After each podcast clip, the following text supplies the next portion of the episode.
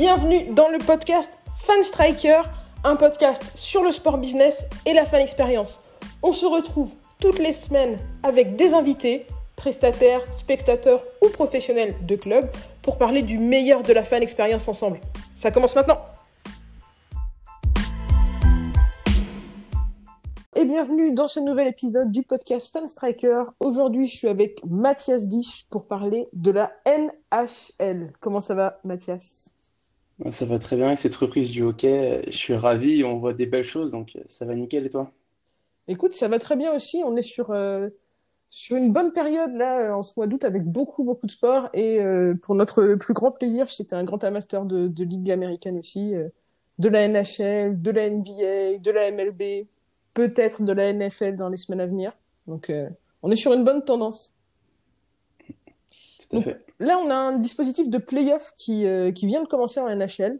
Euh, une, on est sur deux bulles, un système en, en deux bulles. Est-ce que tu peux nous expliquer un petit peu euh, comment ça marche euh, et les ressemblances qu'il peut y avoir avec les autres dispositifs qui ont été mis en place pour la MLB, pour la pardon NBA et pour la MLS Effectivement, il y a deux bulles qui ont été mises en place pour euh, organiser ces playoffs de NHL qui ont pris un, peu de retard. Il y en a une qui est à Toronto et l'autre qui est à Edmonton. Et on retrouve vraiment, comme tu dis, le, ce qu'on peut avoir sur les autres ligues, que ce soit la NBA, la MLS ou même la MLB qui se joue à Orlando. Et on va avoir euh, différentes équipes de la côte Est, de la côte Ouest qui vont s'affronter dans des playoffs avec un format euh, classique donc à Toronto dans la Scotiabank Arena et à Edmonton euh, dans le Rogers Place. Et il y a une offre qui est assez importante pour, pour ces joueurs. Il y a beaucoup de choses qui sont mises en place pour qu'ils vivent une vie agréable pendant ces playoffs avec beaucoup de salles de fitness, le BMO Field, le terrain de soccer de Toronto qui a été réquisitionné aussi pour les entraînements en plein air. Et il y a plus de 250 membres de sécurité qui sont présents sur ces deux sites pour euh, faire respecter les, les règles d'hygiène, pour euh, transporter les joueurs depuis leur hôtel jusqu'au centre, euh, jusqu'aux arénas où ils vont jouer les matchs. Donc il y a, des choses assez sympathiques qui, qui sont visibles dans l'aréna également, un peu comme ce qu'on peut retrouver en NBA. Je trouve que le format est assez similaire.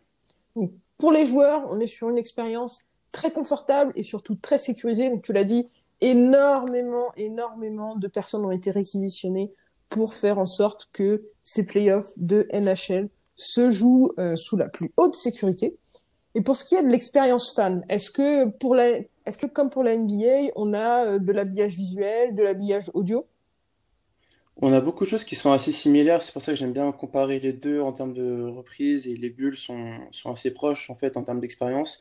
D'une part pour les joueurs, où euh, on a un look qui est unique autour de la glace avec euh, ces bâches qui sont installées, ces écrans qui ont été montés dans les tribunes où il y a les différentes statistiques, les visuels de chaque équipe qui sont diffusés et également ces écrans interactifs dont on a beaucoup entendu parler pour la reprise de la NBA et qui sont aussi utilisés pour la NHL. Donc il y a des belles choses. En termes euh, d'expérience sonore, je trouve que l'expérience elle est vraiment très enrichie là aussi et elle diffère un peu de ce qu'on a pu voir au basket. Il y a les bruits des sirènes. Il faut savoir que dans le hockey, c'est assez particulier. À chaque but, les différentes franchises ont leur sirène propre à eux-mêmes avec des bruits différents.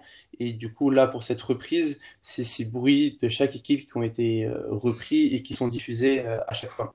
Ensuite, en termes d'expérience pour les fans et toujours au niveau audio, euh, ce qu'on entend nous à la télé quand on regarde le match, que ce soit en France ou aux États-Unis ou partout ailleurs dans le monde, il y a des bruits virtuels qui ont été enregistrés par les fans eux-mêmes et ils sont intercroisés avec euh, des compléments de, de EA Sports, donc avec le jeu NHL ces bruits de fond sonores qui sont diffusés. Donc il y a ce mix entre les deux qui est assez intéressant. Après, il y a d'autres choses, euh, comme on a pu voir NBA avec des nouvelles caméras, avec également aussi la, des micros pour ceux qui n'ont jamais vu de, match de NHL, et j'imagine que c'est la même chose en France, il y a des micros qui sont disposés au-dessus du terrain et qui amplifient le bruit des joueurs. Et là, dans cette bulle, justement, c'est très amplifié du fait qu'il n'y ait pas de bruit dans les tribunes, et euh, ça permet d'avoir une expérience, quand on regarde la télé, qui est assez inédite et, et époustouflante. Ouais, c'est très, c'est très euh, immersif. Euh, je sais qu'il y avait eu des efforts, il y a des efforts en, NFL pour faire des, des matchs qui sont où certains joueurs sont mic'd up, euh, même chose en, en XFL. Et là, on a la possibilité en direct d'avoir euh, des, des réactions de, de joueurs, euh, d'entendre le bruit du le bruit du match.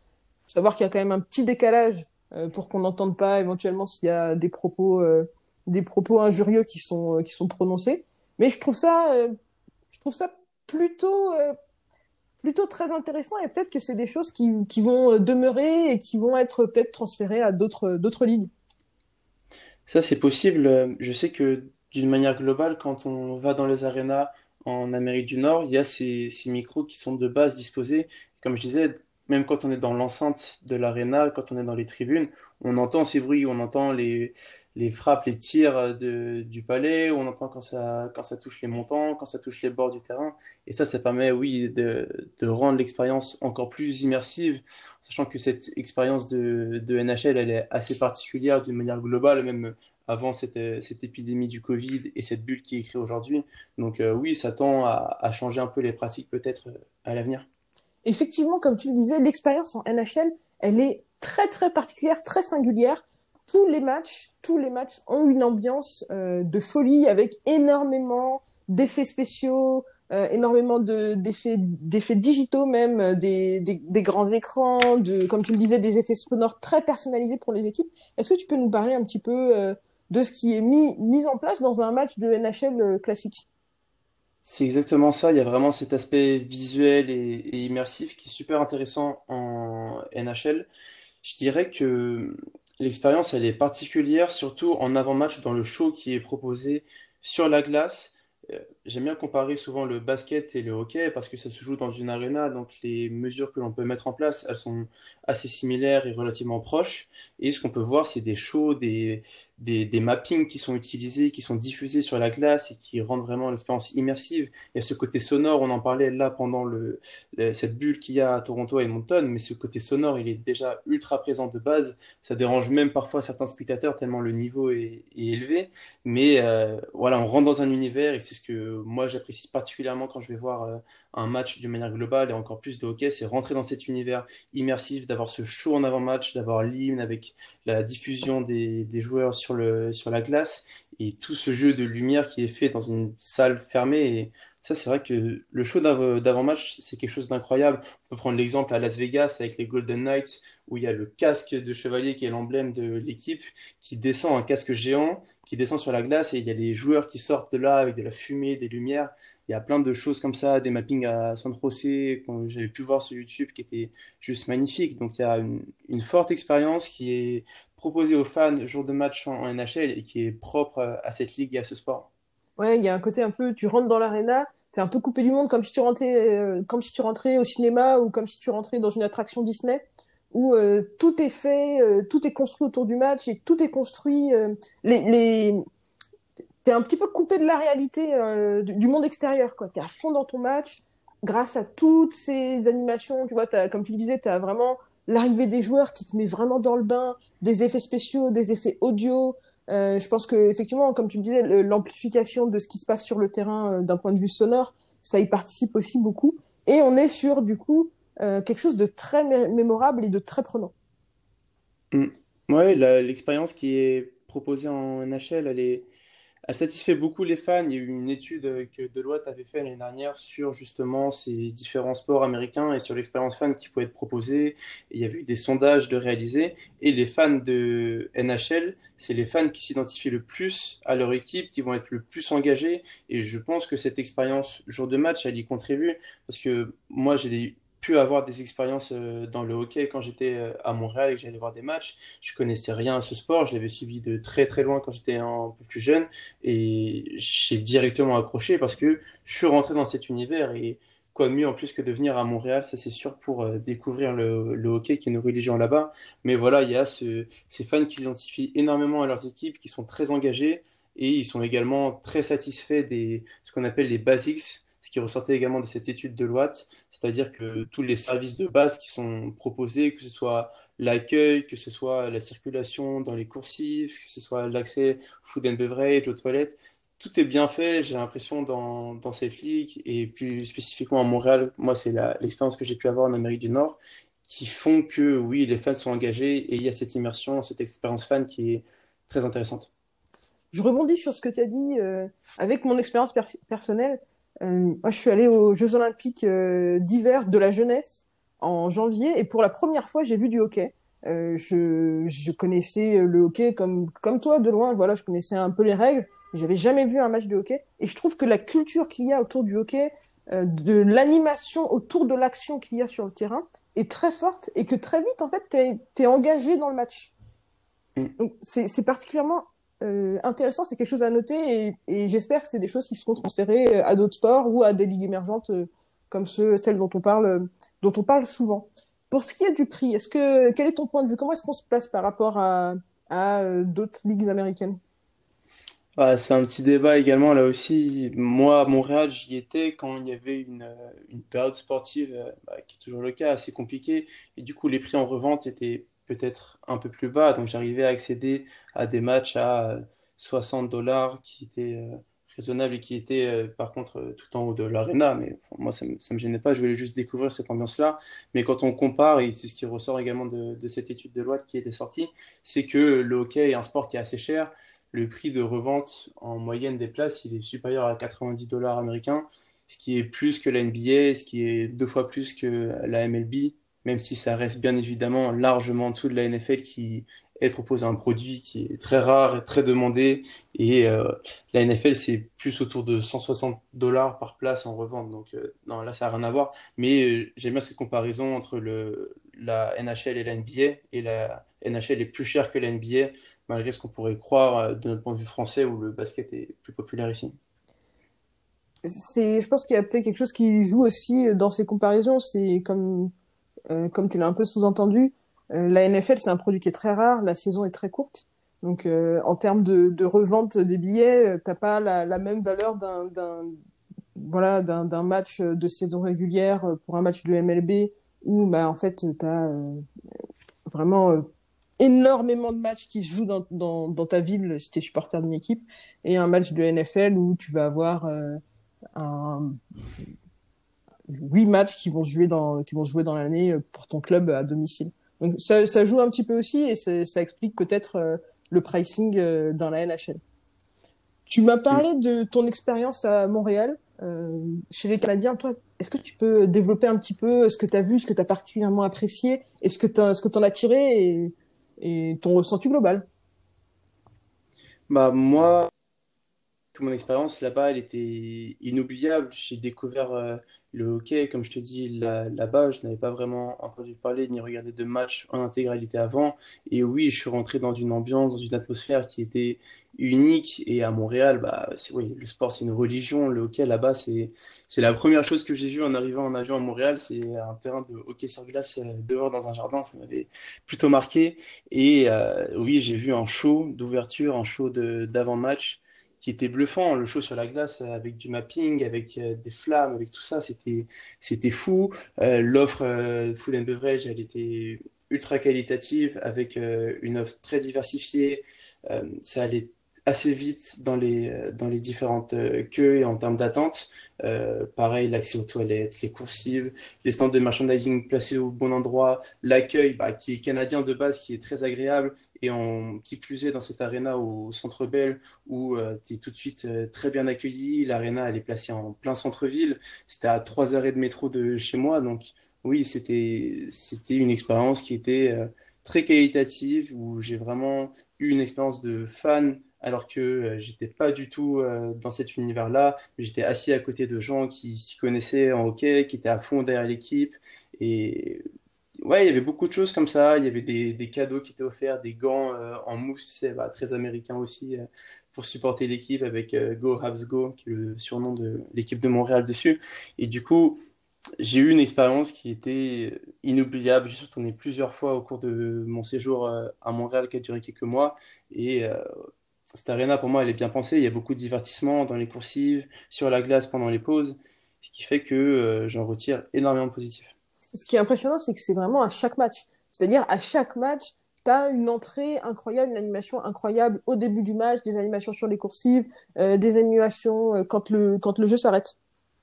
Oui, c'est comme un, un rituel.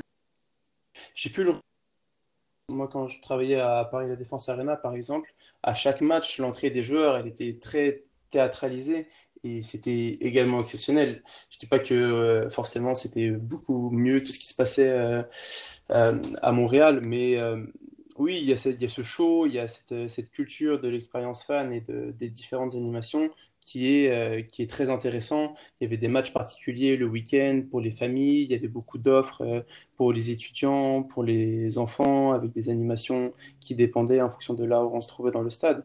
Donc euh, oui, à chaque match, il y avait quelque chose de, de différent et de travaillé pour enrichir cette expérience. La NHL t'a conquis. Clairement, t'es, t'es convaincu. Tu, si tu pouvais y retourner, tu y retournerais, j'imagine, dès, dès aujourd'hui. Euh, va falloir attendre un petit peu pour, euh, pour euh, pouvoir euh, retourner sur, sur la voire de la NHL, puisque ces playoffs, du coup, se jouent à huis clos. En revanche, pour la prochaine saison, on a pas mal de nouveautés et notamment de nouvelles franchises qui font beaucoup parler d'elles, notamment la les Kraken de Seattle. Exactement, il y a, il y a un gros travail qui est fait en ce moment. Je pense que ça a été amorcé surtout avec euh, Las Vegas, avec les Golden Knights, une nouvelle équipe à Las Vegas, qui a surperformé dès leur première année où ils sont allés euh, en finale de la Ligue. Et il y a eu un gros engouement à Las Vegas autour de cette équipe, euh, alors que quand on pense à Las Vegas, on pense bien évidemment pas du tout au hockey sur glace de premier abord. Mais euh, oui, il y a une belle franchise de développer. Il y a eu tout un storytelling autour, alors que cette équipe, elle est totalement neuve avec l'histoire des chevaliers comme je disais, le casque géant qui débarque sur la glace à ce moment-là en avant-match. Euh, je pense aussi au show avec les tambours, avec les châteaux qui sont diffusés, qui sont euh, installés pardon, dans le, dans avec des feux d'artifice et plein de, plein d'éléments pyrotechniques du genre. Et euh, cette franchise, elle réussit, elle surperforme, que ce soit sur le plan sportif ou même sur le plan euh, business et fan expérience. Et c'est arrivé de la nouvelle équipe de Seattle, le Kraken, où le hockey donc euh, revient à Seattle après de nombreuses années de, de pause. C'est une, belle opportunité. Ça a beaucoup fait parler sur les réseaux avec cette euh, nouvelle campagne vidéo qui présentait justement cette équipe, le storytelling qui va pouvoir y avoir autour du Kraken de cette ville de Seattle qui est très portuaire.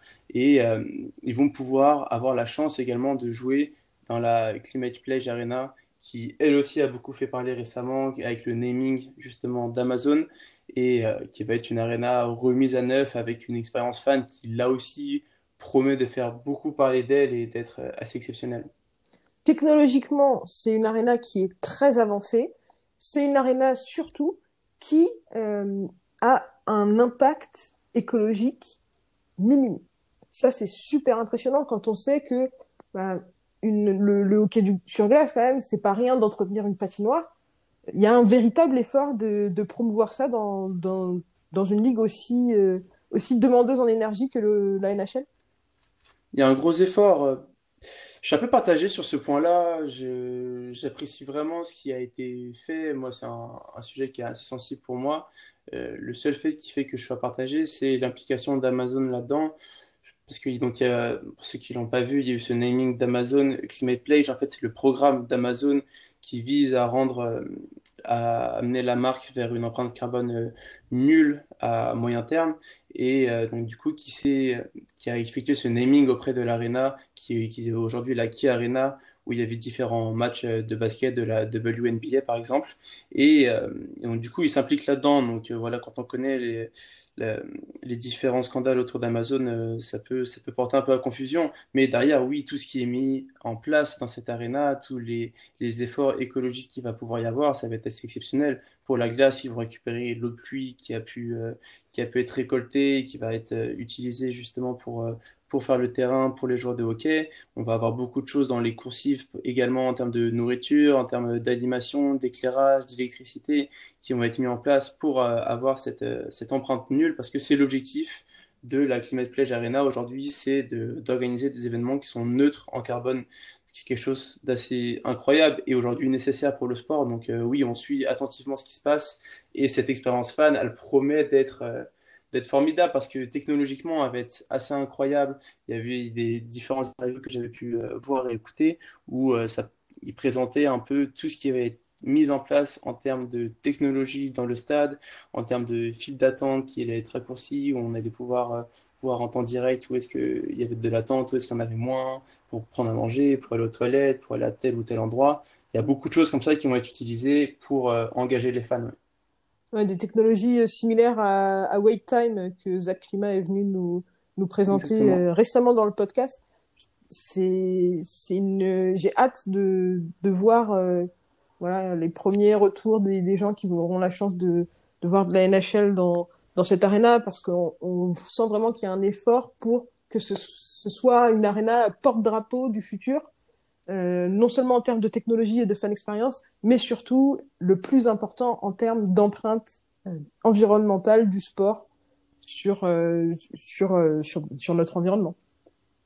Mm, C'est clair que je pense que c'est une arena qui va falloir mettre sur sa wishlist, en tout cas, de- des différentes arénas de NHL, parce que elle promet, oui, d'être une passerelle vraiment entre le présent et le futur, et toutes les actions qui sont mises en place autour de ça promettent d'être assez exceptionnelles et assez novatrices. Donc, euh, c'est toujours intéressant, je trouve, de voir des nouveaux développements de franchises, des nouveaux développements d'arénas, de stades, parce qu'il y a des, il y a des belles choses qui sont faites en ce moment et on peut euh, que s'en inspirer.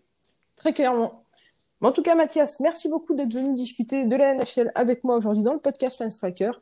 Comme d'habitude, où est-ce qu'on peut te retrouver après ce podcast? Je te remercie Maël pour cette invitation. C'est toujours un plaisir de parler de, de sport nord-américain, soit la NHL, la NBA, euh, la NFL ou autre. Et on peut me retrouver sur Funstriker, bien évidemment, où on publie différents articles, et également sur mon site internet euh, sportbiz.fr, où je publie des articles euh, plus largement sur le sport business. Ça marche. On va aller faire un tour partout sur Sportsbee, sur ton LinkedIn et sur Fan Striker. Je te dis à la prochaine. Ciao Maël, bonne journée. Ciao.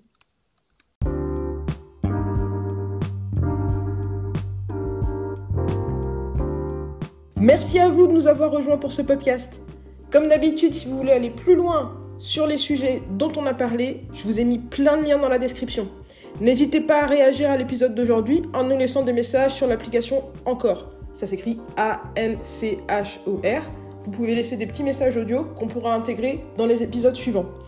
Vous pouvez aussi venir discuter avec nous sur les réseaux sociaux de Fanstriker, que ce soit sur LinkedIn, sur YouTube, sur Twitter, sur Facebook ou sur Instagram. On est présent à @fanstriker.